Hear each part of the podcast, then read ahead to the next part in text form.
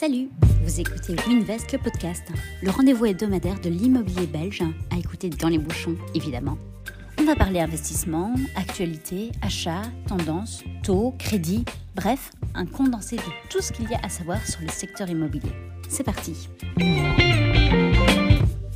Vous avez déjà entendu parler d'un achat casco? Si vous êtes un minimum bricoleur, cela peut être une solution extrêmement intéressante, tant au niveau de la réalisation des travaux que fiscalement parlant. Et pour nous en parler, j'accueille aujourd'hui Maximilien Talasso. Hello Max. Salut Lo.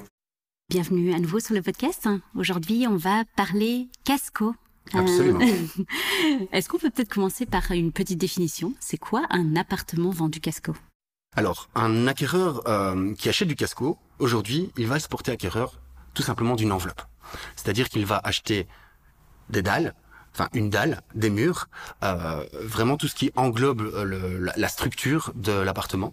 Donc il va vraiment acheter une coquille vide. Donc avec la toiture, les châssis, la dalle, les portes, mais rien d'autre. Donc tout ce qui est finition, tout ce qui est vraiment euh, lié à la, pour terminer l'appartement, eh bien la- l'acquéreur s'en chargera. D'accord. Et finalement, comment est-ce que tu distingues un, un achat casco d'un bien à rénover? Alors, l'achat casco, comme je le disais à l'instant, c'est vraiment partir, entre guillemets, d'une page blanche. La rénovation, c'est pas toujours une rénovation complète, c'est-à-dire que parfois il faut simplement refaire une cuisine, refaire une salle de bain, changer les sols, euh, ou même entre guillemets refaire l'entièreté de, de l'appartement ou juste une couche de peinture. Mais donc ça c'est vraiment partir d'une base qui est déjà terminée. Ici, l'achat casco, c'est vraiment partir d'une base qui est complètement vide. C'est-à-dire qu'il n'y a pas de cloison, il n'y a pas de chape, il n'y a pas de technique, il n'y a pas de cuisine, il n'y a pas de sanitaire, euh, et il n'y a pas de, de, de, de mur, ni de porte, ni de peinture. Ok, d'accord. Du coup, c'est comme si on achetait un- une maison existante dans laquelle on aurait tout rasé à l'intérieur? Absolument. Comme si on avait gardé uniquement la structure portante, uniquement l'ossature. Ok. Bon, tu m'as parlé de ce qu'il n'y avait pas, mais qu'est-ce qui est compris dans le casco? J'entends par là cette coquille vide au niveau, par exemple, des arrivées d'eau, de gaz, d'électricité, c'est compris? Alors, en fait, ici, le casco, tout va dépendre de ce qui est déterminé dans le contrat, dans le compromis de vente. Donc, le, le casco peut un petit peu varier au niveau, au niveau de la finition, au niveau de ce qui est prévu, au niveau de la livraison. Euh, mais généralement, effectivement, comme on l'a dit tout à l'heure, le casco, c'est une, env- une enveloppe vide de l'intérieur, mais qui soit euh, protégée par rapport à, aux intempéries et par rapport euh, à, donc à l'humidité et au vent. Donc, ici, globalement, qu'est-ce qui est compris pardon, dans une livraison en casco, ce sont donc les murs, la structure portante, c'est une dalle, c'est les châssis, puisque l'enveloppe doit être fermée, et alors, en fonction de ce qui est prévu dans le contrat, aller plus ou moins loin dans la finition. Parfois, on peut livrer le casco qui est déjà chapé avec les techniques qui sont placées, où il n'y a plus qu'en en, en définitive qu'à placer la cuisine et placer les sanitaires et placer un sol. Euh, donc ça, c'est ce qu'on va retrouver généralement. Maintenant, en fonction de ce qu'on a dans le contrat, comme je le disais, ces choses-là peuvent un petit peu varier. Donc, euh, on peut aller de simplement la dalle à jusqu'à la chape avec les techniques placées. Ok, d'accord. Et euh, un sujet très d'actualité au niveau isolation de la structure, des murs de la toiture, qui prend sa charge à sa charge? Alors, quand on achète justement un bien casco euh, qui fait partie d'une copropriété, eh bien à ce moment-là, effectivement, l- la, la- soit le promoteur, soit la, la personne qui vend, elle s'occupe justement de ce- tout ce qui est enveloppe et donc va avoir des, des impositions au niveau euh, au niveau de la- de euh, et de la performance énergétique. Absolument. Donc, quand on achète un bien casco dans un immeuble, l'immeuble va être performant énergétiquement et la performance de l'appartement en elle-même peut être encore augmentée en fonction des finitions qu'on va y installer. Et c'est bien que tu précises parce que effectivement, on peut se retrouver aussi bien dans un appartement casco, mais aussi dans une maison casco. L'acquisition, enfin l'achat casco peut tout à fait se, se, se prêter à l'acquisition d'une maison en casco. C'est beaucoup plus rare. Euh, pourquoi? Parce qu'aujourd'hui, on va plutôt avoir tendance à acheter des maisons clés sur porte, Euh, mais ça peut tout à fait s'y prêter. Donc, on peut acheter aussi bien une maison qu'un appartement en casco. D'accord. Euh, si tu dois rapidement finalement énoncer les avantages de ce type d'achat, ce serait, ce serait lesquels Bah, les, les avantages sont nombreux, mais je dirais que le, le premier, c'est de pouvoir maîtriser ses coûts.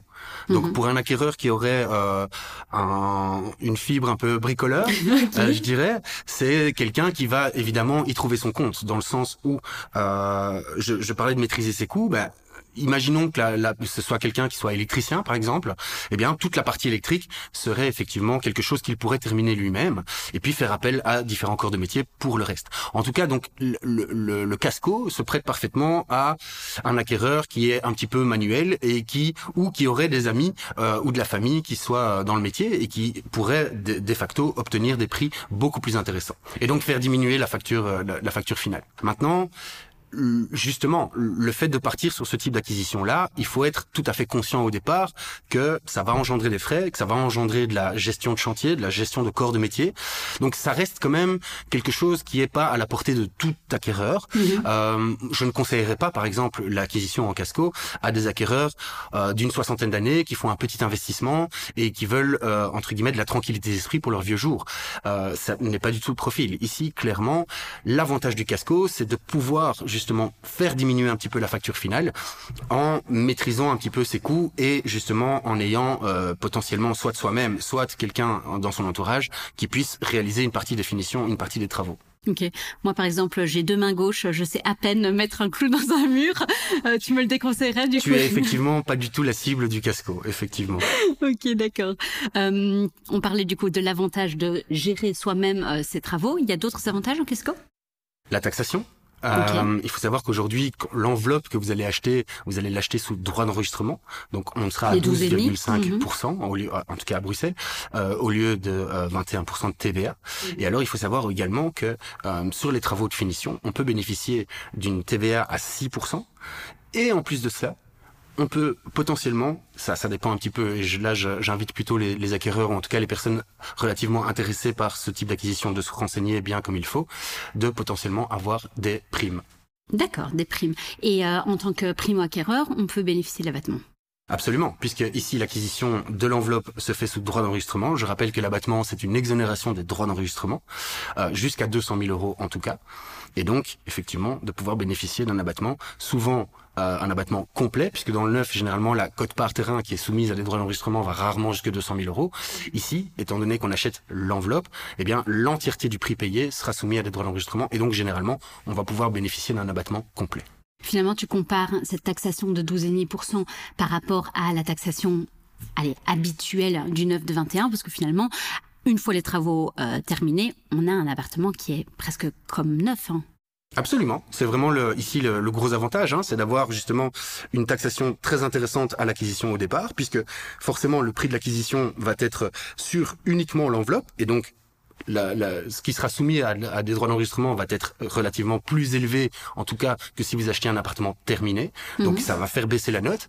Et en plus de ça, effectivement, euh, on va se rapprocher très très fort quand l'appartement sera terminé d'un appartement dit neuf. Tiens, et puisqu'on le compare à un bien neuf, on bénéficie des mêmes protections Je pense par exemple à la garantie décennale, par exemple. Alors, c'est un petit peu difficile de retrouver les mêmes garanties que euh, dans un achat sous loi Bren. Je rappelle, donc, un achat sous loi Bren, c'est euh, la loi Bren, c'est une loi qui protège le consommateur dans le cadre d'une acquisition sur plan mhm. et qui fait naître tout un tas de responsabilités dans le chef du vendeur, et notamment effectivement une garantie décennale, etc. Ici, étant donné que dans le casco, les finitions vont être terminées par l'acquéreur lui-même, il est un petit peu difficile de remettre la responsabilité du vendeur en cause.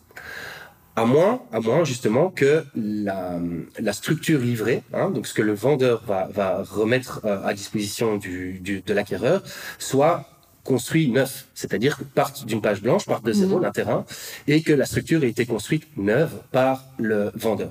À ce moment-là, évidemment, la garantie décennale reste, puisque la garantie décennale porte sur tout ce qui est structurel et, euh, et euh, étanchéité du bâtiment. D'accord. D'autres avantages hein, au casco ou euh... On a parlé de taxation, on a parlé de maîtrise des coûts, euh, éventuellement aussi la possibilité de euh, pouvoir remettre à plus tard un poste euh, pour lequel on voudrait mettre un petit peu plus de moyens, mais où au moment où l'enveloppe commence à diminuer. Je dirais un peu son timing en fait. Exactement, mmh. c'est-à-dire se dire bah pourquoi pas euh, la cuisine On veut absolument une cuisine euh, d'un certain standing.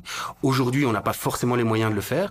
Pourquoi pas partir sur une cuisine un peu moins chère et se dire, ben, dans euh, deux ans, trois ans, quand on aura mis un peu de sous de côté, de refaire la cuisine. Enfin voilà, ça permet vraiment d'aller mettre entre guillemets ses billes là où on le souhaite pour pour terminer l'appartement. Ok. Dans une optique d'être totalement transparent, tu vois des, des inconvénients à acheter ce type, euh, ce type d'appartement, si ce n'est pour les non-bricoleurs bah, Je le disais tout à l'heure, effectivement, les inconvénients, c'est ça entraîne effectivement une, une, une, nécessité, en tout cas pour l'acquéreur, de d'avoir un minimum un œil aguerri euh, sur euh, tout ce qui est travaux de finition, etc. Et donc, pour des profils, comme je le disais tout à l'heure, qui sont moins bricoleurs ou qui connaissent pas forcément quelqu'un dans le métier, c'est peut-être quelque chose qui va euh, demander un peu plus de boulot euh, à l'acquéreur final. Donc, je le déconseillerais. En tout cas, le désavantage, c'est plutôt là. C'est dans la gestion du chantier, dans la gestion des travaux. Ça demande d'avoir un petit peu de temps à consacrer à cela pour garder toujours un œil sur les différents corps de métier que vous faites intervenir. Ok, d'accord. Euh, est-ce que finalement le processus d'achat, il diffère d'un bien classique? Non, dans l'acquisition, on va dire, euh, c'est tout à fait euh, classique entre guillemets, mhm. c'est-à-dire que on va faire une offre d'achat qui va euh, être suivie par la signature d'un compromis de vente, et puis après, quatre mois plus tard, on passe généralement l'acte chez le notaire l'acte authentique. Donc c'est le même processus d'acquisition que pour un bien existant ou un bien neuf. D'accord, donc c'est le moment où on reçoit les clés et puis on peut commencer les travaux à ce moment-là. Exactement. D'accord. J'imagine qu'il n'y a pas de possibilité de commencer les travaux. Parfois on entend des gens qui bénéficient dans, dans un appartement euh, à rénover, qui bénéficient déjà de la clé euh, au moment du compromis. Bon, même si c'est pas recommandé par les professionnels du métier. Moi, c'est quelque chose que je que je déconseille et que je refuse catégoriquement pour la simple et bonne raison, pour la question du risque. Euh, le transfert de risque n'intervient qu'à l'acte. Si vous bénéficiez des clés avant et que vous faites des travaux, à ce moment-là, vos éventuelles garanties contre des vis cachées, etc., etc., pourrait tomber. Donc moi je déconseille fortement. Euh, imaginez que vous ayez les clés, euh, il y a quoi que ce soit qui se passe, un incendie, euh, euh des intempéries, quoi que ce soit qui, qui, qui, qui, venait à être de votre responsabilité. À ce moment-là, ça risque d'être assez salé au niveau de la facture. D'accord, ok. Euh, du coup, pas de spécificité légale, de piège juridique à connaître avant d'acheter un, un, bien casco. Faut bien se renseigner. Moi, je conseille toujours de, de, de poser des questions à un professionnel, soit à l'agent immobilier euh, qui vend, soit mhm. à quelqu'un de votre entourage qui s'y connaît ou qui aurait déjà réalisé un achat en casco, ou tout simplement à votre notaire euh, pour bien euh, être au courant de toutes les spécificités d'une acquisition un peu particulière qu'est le casco. Mais du coup, ça pourrait être quoi ces spécificités particulières à l'achat? Notamment le fait que euh, il faille bien maîtriser le, la taxation, mhm. euh, vous renseigner au niveau des subsides éventuels, comme je le disais, enfin en tout cas des primes, euh, bien vous renseigner sur les différents corps de métier qui vont intervenir. Donc voilà, ça c'est vraiment la, le, le, travail un petit peu en amont qu'il faut faire euh, au départ si on veut se lancer dans ce type d'acquisition-là. Ok. Et alors en termes de financement, euh, c'est identique aussi à un bien classique C'est tout à fait identique. Il est tout à fait possible de passer par un crédit hypothécaire pour acheter un appartement en casco. Mhm. euh, la seule chose, c'est que en plus de votre crédit hypothécaire, il va falloir contracter un crédit travaux. D'accord. Euh, mais ça, ça se fait euh, au niveau de l'expertise bancaire euh, sans trop de soucis. Aujourd'hui, on, le fait en même temps C'est un double crédit? Okay. Absolument, c'est un crédit hypothécaire et un crédit travaux en supplément.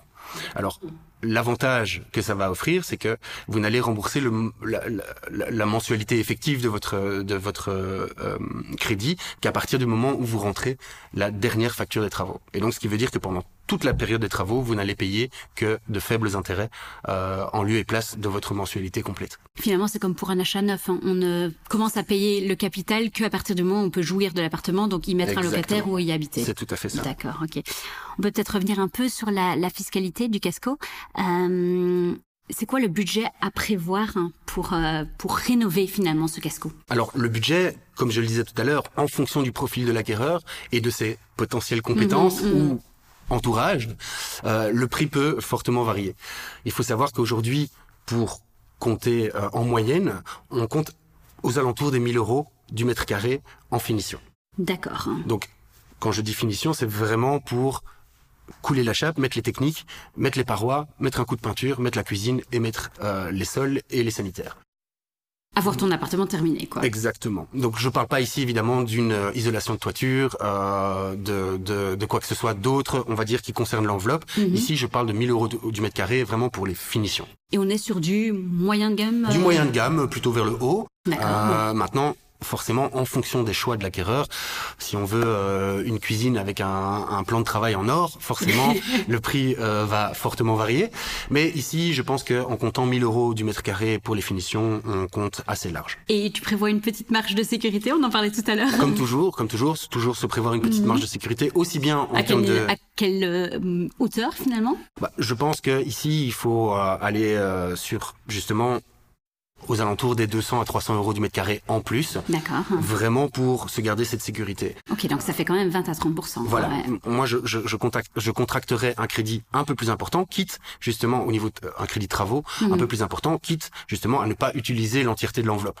Donc toujours viser un peu plus large pour être certain qu'on rentre dans ses coûts. Parce qu'après, s'il faut recréer un financement au niveau des travaux, parce qu'on a dépassé au niveau de l'enveloppe, ça devient plus difficile à négocier auprès de la banque. Donc ici, ce qui est très important, c'est de aller chercher une petite marge de sécurité, euh, histoire d'être certain de rentrer bien dans le budget. On a l'habitude de compter euh, à peu près 60% pour euh, le gros œuvre et 40% pour les finitions. Maintenant, comme je le disais à l'instant, ces finitions, enfin ce, pourcentage peut évidemment varier en fonction des finitions qu'on va mettre. Au plus on va aller dans le haut de gamme, au plus ce, pourcentage, au plus cette cote-part euh, liée aux finitions va être importante forcément. Ok, d'accord. Et tiens, les 1000 euros, ils comptent aussi bien les, matériaux utilisés que la main-d'œuvre, hein, les 1000 euros du mètre carré Oui.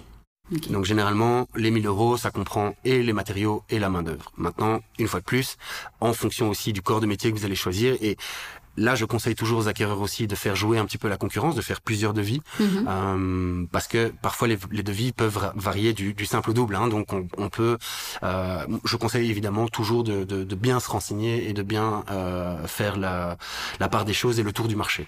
Ok, d'accord. c'est des biens qui s'adressent à des investisseurs ou euh, pas spécialement? En termes de rentabilité, on peut aller chercher des rendements plus intéressants qu'un bien euh, clé sur porte hein? Surtout si l'investisseur est un petit peu bricoleur, ou mhm. s'il connaît, ou s'il a son corps de métier, euh, ou, un entrepreneur qu'il connaît bien, qui, qui travaille avec lui.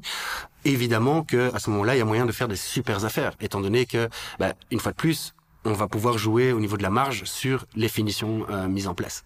Donc c'est évidemment très intéressant pour les acquéreurs investisseurs également. On a un peu des chiffres clés sur euh, sur la, la rentabilité qu'on peut obtenir par rapport à un bien clé sur porte. Finalement, bah, la marge que se fait le promoteur pour l'implémentation du, du travaux, là finalement c'est l'acquéreur qui peut se prendre cette marge. Oui, oui, absolument. On peut aller jusqu'à 20 à 30% de, de marge euh, de différence de prix final. D'accord. Euh, surtout pour des acquéreurs occupants euh, qui bénéficieraient éventuellement d'un abattement, d'une TVA à 6% euh, et d'éventuels subsides ou de primes, là forcément la, la, la, facture devient très très intéressante et beaucoup plus intéressante que un, un, bien clé sur porte. D'accord. Tu parles euh, assez souvent de ces, de ces fameuses primes. Finalement, c'est les mêmes primes que si euh, un monsieur, madame, tout le monde euh, venait à rénover son, sa maison. Donc, euh, c'est vrai qu'on a eu l'occasion de faire un, un podcast à ce sujet-là il y a, il y a déjà quelques mois maintenant sur sur l'étendue des primes et c'est vrai qu'on se rend pas assez compte du, du nombre de primes qu'on peut euh, qu'on peut bénéficier lorsqu'on fait des travaux de rénovation. Euh, les primes dépendent aussi du de de la situation de de la personne qui la, gens, hein, voilà qui la demande